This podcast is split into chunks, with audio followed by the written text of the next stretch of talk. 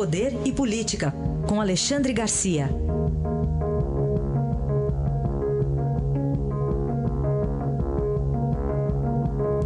Alexandre, bom dia. Bom dia, Raíssa. Bom dia, Carolina. Bom dia. Vamos começar falando dessa dinheirama né, apreendida com o vice-presidente, filho do ditador da Guiné Equatorial, tratamento de saúde. As pessoas ficam doentes também em época de campanha eleitoral. Não, é, acontece, exatamente, né? Exatamente, você tocou no ponto. Chega aqui em época de campanha eleitoral, na época que o candidato está precisando de dinheiro, vem o dinheiro do ditador de 38 anos de ditadura na Guiné Equatorial, vem o filho dele, que esteve lá na Marquês de Sapucaí, uma homenagem da Beija-Flor para o país governado por uma ditadura. Né? Aliás, o Lula também, também homenageou, foi lá, visitou, fez um discurso falando em democracia. Né?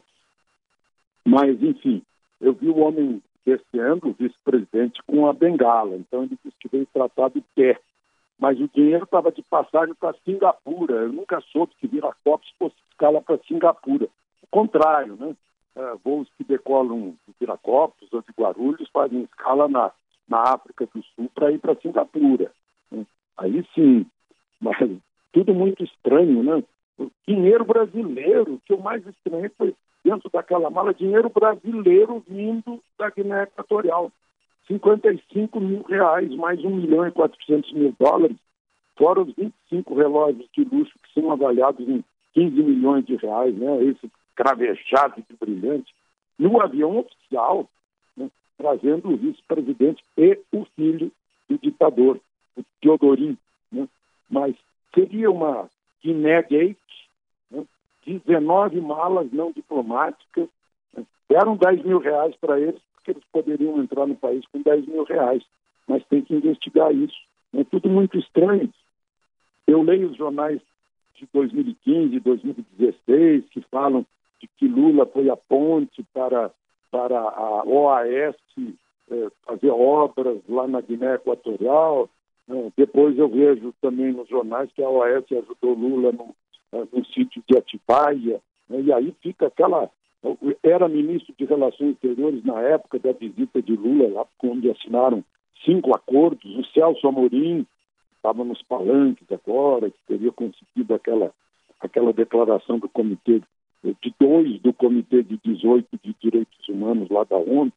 Então a gente fica perguntando, será que as malas teriam que ajudar alguém aqui na campanha eleitoral? Fica essa suspeita no ar e a gente fica entregue aí às investigações da Polícia Federal, feitas com todo cuidado para não, não quebrar aí os princípios diplomáticos com a ditadura uh, da Guiana Equatorial. Né? O dinheiro está indo para ficar sob a guarda do Banco Central. É. Bom, outro assunto que eu queria que você comentasse, Alexandre, é sobre uh, o vídeo do fim de semana, né, em que Bolsonaro falou, fez uma live ali no Facebook, é, ao passo em que o candidato, não, na verdade, o, o ex-presidente Lula não pôde, não, não teve autorização para fazer também algum tipo de gravação com cunho eleitoral. Pois é. O presidente Lula está tentando né, ocupar aqueles 25% do tempo eh, eh, de Haddad para apoiá-lo, eh, a, a vara de execuções criminais de Curitiba não aceitou, né? seria meio. Vai contar para um alemão, para um inglês que tem um sujeito preso por corrupção, cumprindo pena e vai participar de campanha eleitoral, vai ser difícil a gente explicar. Então, a, a vara de execuções criminais não, uh, não permitiu. Aí a defesa de Lula uh, foi a, ao Tribunal Superior Eleitoral, né, com um recurso. E o tribunal disse: olha, não é com a gente, essa é uma questão da vara de execuções criminais. Então, permanece negada essa possibilidade. Enquanto isso, o, o, o, candidato que lidera as pesquisas, que foi tirado da campanha por uma facada, saiu do estado grave da UTI, foi para o semi-intensivo e já gravou uma fala aí de quase 20 minutos. Né?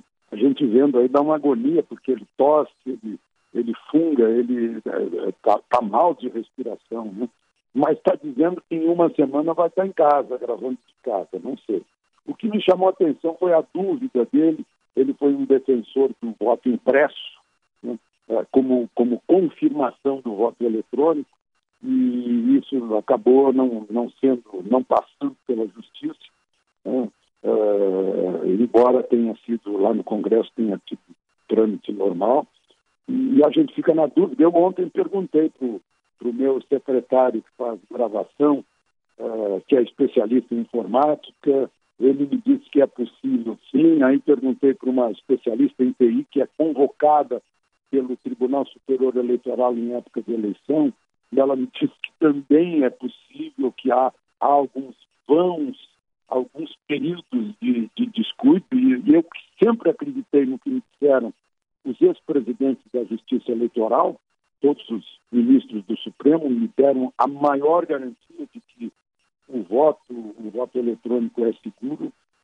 Depois disso, eu fiquei, depois de perguntar aqui em Brasília, eu fiquei meio na dúvida quanto a isso. Tomara que seja mesmo seguro, porque é a coisa mais sagrada que tem o povo, que é a possibilidade de escolher seus governantes. Não, não, não pode haver nenhum tipo de dúvida a respeito disso. Espero que a Justiça Eleitoral uh, tenha, tenha estado muito cautelosa a respeito disso.